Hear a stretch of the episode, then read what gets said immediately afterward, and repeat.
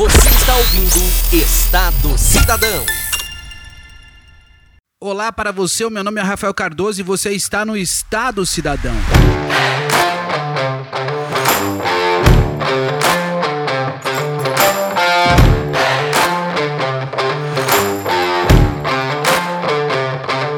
E nesse episódio nós vamos falar sobre Bolsonaro e a amplitude que ele pode ter dentro de um governo que ainda nem começou. Como você vê no título, Bolsonaro pode ser o novo Getúlio Vargas. Isso é possível?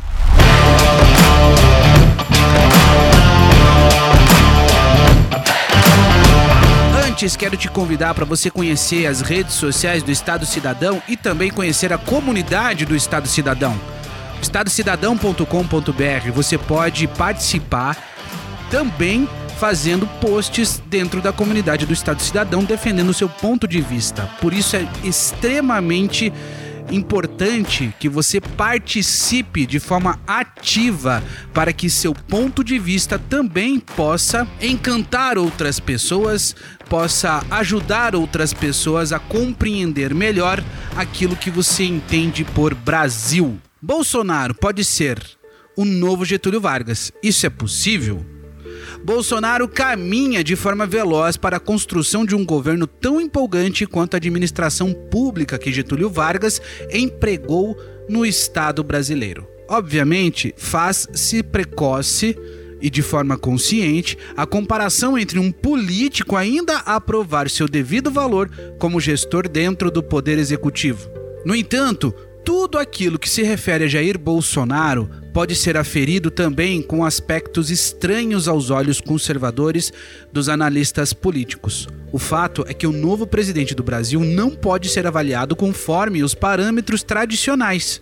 Por isso, sinto-me livre de defender a ideia de que Bolsonaro pode se tornar o maior presidente do período histórico da República, beneficiado pelo contexto delicado que nosso país vive e como as atitudes previstas podem gerar consequências impactantes, tal como Getúlio Vargas.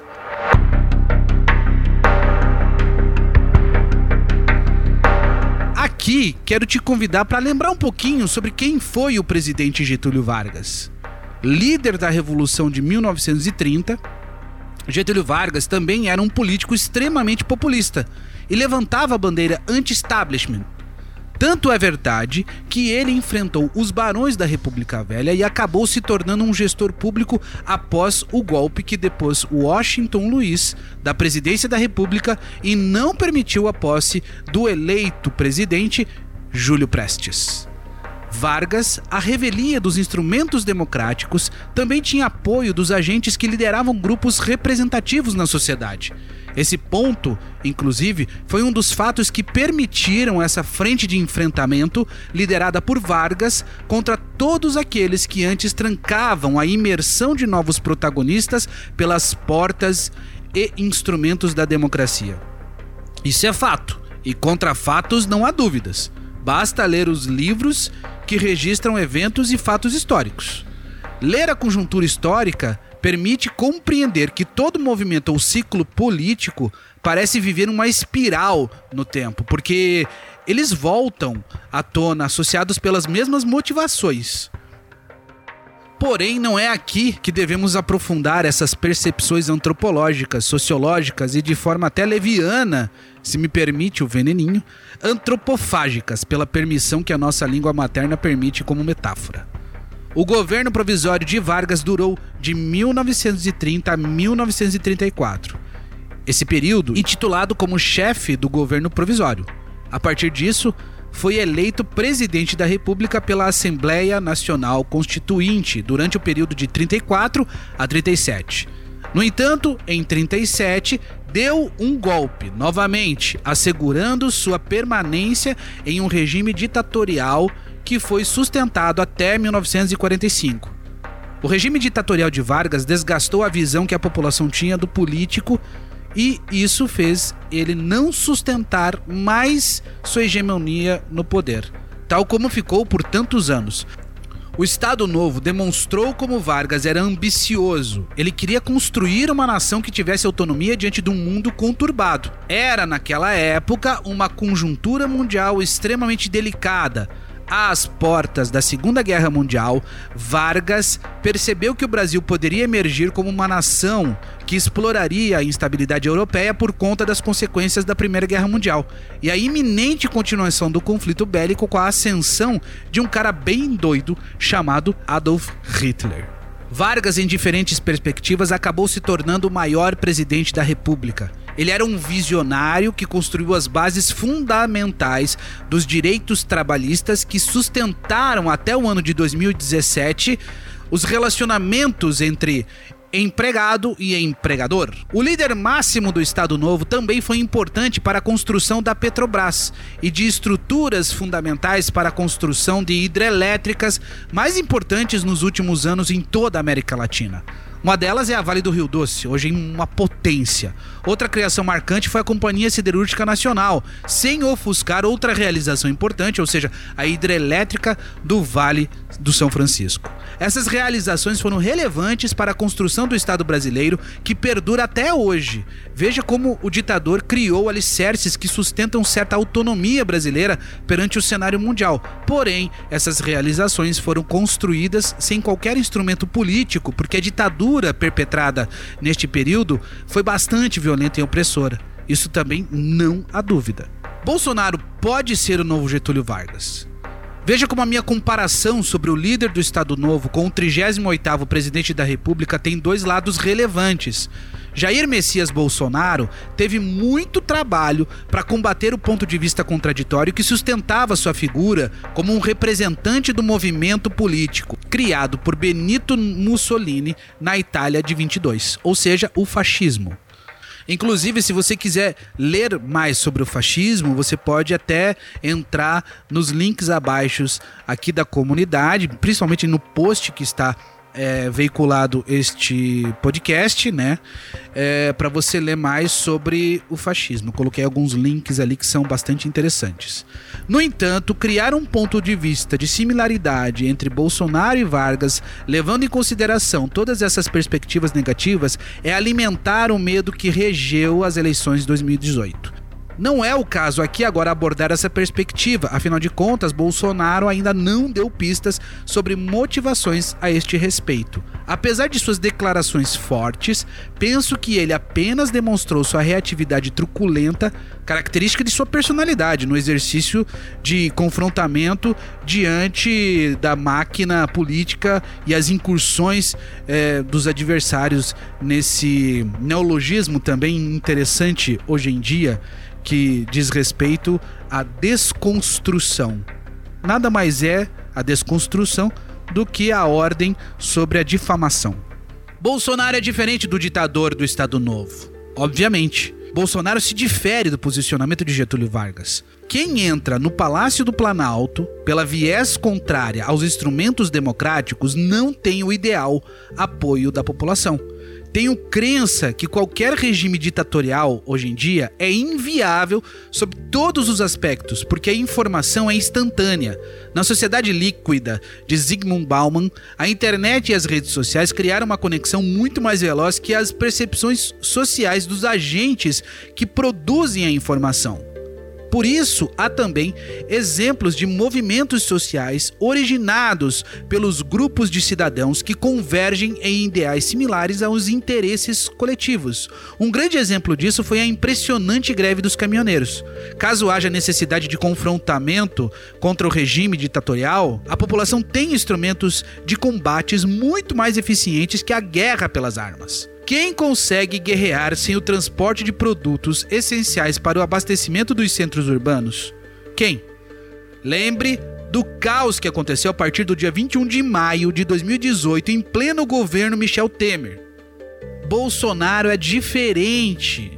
Bolsonaro é diferente de Getúlio Vargas porque não começou o seu governo impondo seu ponto de vista. Ele caminhou pelo calvário político através das diversas desconstruções sofridas ao longo dos anos.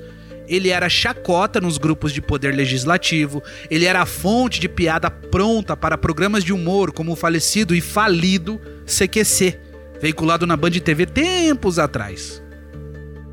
O capitão da reserva sempre foi polêmico, isso como qualquer youtuber de sucesso regimentando fãs, inscritos, seguidores, engajando pessoas pelos instrumentos das redes sociais, defendendo pontos de vistas polêmicos para aqueles que divergiam de suas opiniões.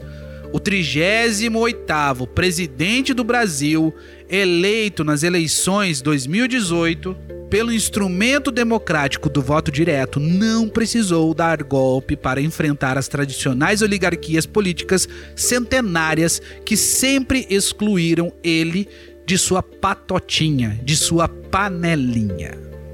Esse posicionamento de comunicação, ponto fulcro dentro do sucesso de sua candidatura, fez de Bolsonaro o presidente que traz a quebra de paradigmas dentro da máquina viciada da gestão pública. Esse ponto de vista que trago é justamente pelas divulgações que estão acontecendo todos os dias sobre as pessoas escolhidas para ocupar cargos importantes no processo de transição para a posse do eleito das eleições de 2018. Quem são os notáveis do governo Bolsonaro? Ué, se você fizer uma pequena pesquisa, irá saber já, inclusive pelo Twitter oficial do Bolsonaro. Paulo Guedes será o super-ministro da Economia. O Onyx Lorenzoni será o ministro da Casa Civil. O general Augusto Heleno será o ministro da Defesa. Marcos Pontes, o astronauta, ministro da Ciência e Tecnologia. Mas aquilo que pode consolidar a popularidade, demonstrando uma guinada impressionante dentro das perspectivas futuras do governo Bolsonaro, antes da confirmação de sua posse no dia 1 de janeiro de 2019 é a divulgação de que Sérgio Moro será ministro da Justiça no governo Bolsonaro. O juiz de primeira instância da 13ª Vara Criminal de Curitiba, Sérgio Moro, poderá ser anunciado a qualquer momento como o novo ministro da Justiça do governo brasileiro a partir de 2019. Essa notícia poderá fortalecer politicamente ainda mais Jair Messias Bolsonaro, por alinhar suas promessas de campanha com as ações dentro de um espectro ideal de combate à corrupção. Com Sérgio Moro na pasta ministerial da Justiça, o controle sobre as principais instituições protagonistas dos resultados relativos à Lava Jato será total. Sérgio Moro se tornou um fenômeno popular por encabeçar a força-tarefa da das operações de justiça associadas à Lava Jato. Ele se tornou protagonista de condenações relevantes do esquema chamado Petrolão. Vacari Neto, Delúbio Soares, Marcelo Debrecht, Alberto Youssef, André Vargas, Dalton dos Santos Avancini, Eduardo Cunha, Eduardo Mussa, Fernando Chaim, Gin, Arne... Gin Argelo, Jorge Luiz Zelada, João Santana, José Dirceu, Mônica Moura, Nestor Severó, Paulo Roberto Costa, Renato Duque, Antônio Palocci, todos condenados. Entre tantos outros políticos, empresários, agentes governamentais, legisladores, administradores públicos, diretores de estatais, ex-ministros, senador e até um ex-presidente. Pelo menos por enquanto. Sérgio Moro se tornou o espelho do antipetismo ao enfrentar e condenar pela ordem da lei o ex-presidente da República Luiz Inácio Lula da Silva. Por isso, há tanta relevância sobre a decisão dele compor a chefia do Ministério da Justiça. Moro terá poderes imensos e controle direto sobre a Polícia Federal, os serviços de inteligência das instituições governamentais, com poder de investigação. Ele terá também grande experiência e expertise sobre todas as amarras que sofreu dentro das investigações ainda em curso dentro do Ministério Público Federal, que a gente conhece pela Lava Jato. Moro será o agente de combate direto da corrupção que controlou as instituições públicas regidas nas últimas gestões do poder máximo do executivo. A decisão positiva de Sérgio Moro para o Ministério da Justiça será o ponto de grande impacto no início da gestão de Bolsonaro. E essa perspectiva muda a força popular do candidato que sofreu ataques contínuos sobre suas escolhas ditas fascistas. Bolsonaro demonstra desapego ao poder ao dar imensos poderes aos ministros já consolidados. Isso porque ele está unindo diversos ministérios dentro de pastas no gerenciamento, né? De gerenciamento que possam trazer resultados a partir de estratégias integradas de gestão pública. E esse tipo de gestão também é uma quebra de paradigma, porque cria novos valores e pontos de vistas sobre formas de trabalho já tradicionais. Agora, agora é ver para crer.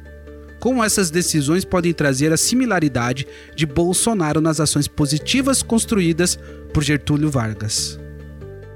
Distanciando-se dos pecados do líder do Estado Novo, Bolsonaro será um importante presidente. Espero de verdade que essa perspectiva esteja correta, porque novamente há também o lado negro da comparação que está associada nesse podcast.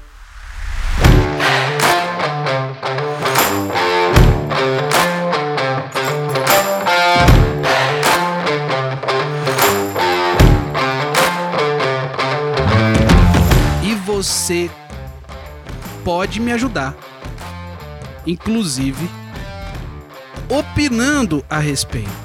Afinal de contas, a minha perspectiva, o meu ponto de vista, pode não ser o seu ponto de vista. E nessa engenharia do debate político, ao qual todos nós temos o direito como cidadãos, você pode defender a sua ideologia, o seu ponto de vista, tanto em caráter textual, fazendo lá o post no estadocidadão.com.br, ou também comentando aqui no post do podcast. Por quê? Porque assim nós, mesmo que na divergência, traremos mais riqueza e oportunidades de amadurecimento da democracia brasileira, que de forma extremamente positiva demonstrou sua capacidade de resiliência nas eleições de 2018. E sobre isso, só tenho a agradecer a todos nós que nos tornamos agentes dentro de uma perspectiva extremamente testada nessas últimas eleições. Meu nome é Rafael Cardoso e eu convido você a participar, portanto, do Estado Cidadão. Espero de verdade que você possa acompanhar também as redes sociais do Estado Cidadão. Tem muito material bacana no YouTube com bancadas de debates, de agentes, de pessoas de destaque na sociedade, trazendo pontos de vistas diferentes e experiências diferentes sobre temas muito relevantes, como educação, segurança pública, combate à corrupção, é, gestão pública, tantos outros temas que a gente já discutiu e está lá no YouTube do Estado Cidadão. Tá bom? E nos vemos no próximo podcast. Até breve! Você acabou de ouvir Estado Cidadão. Amanhã tem mais.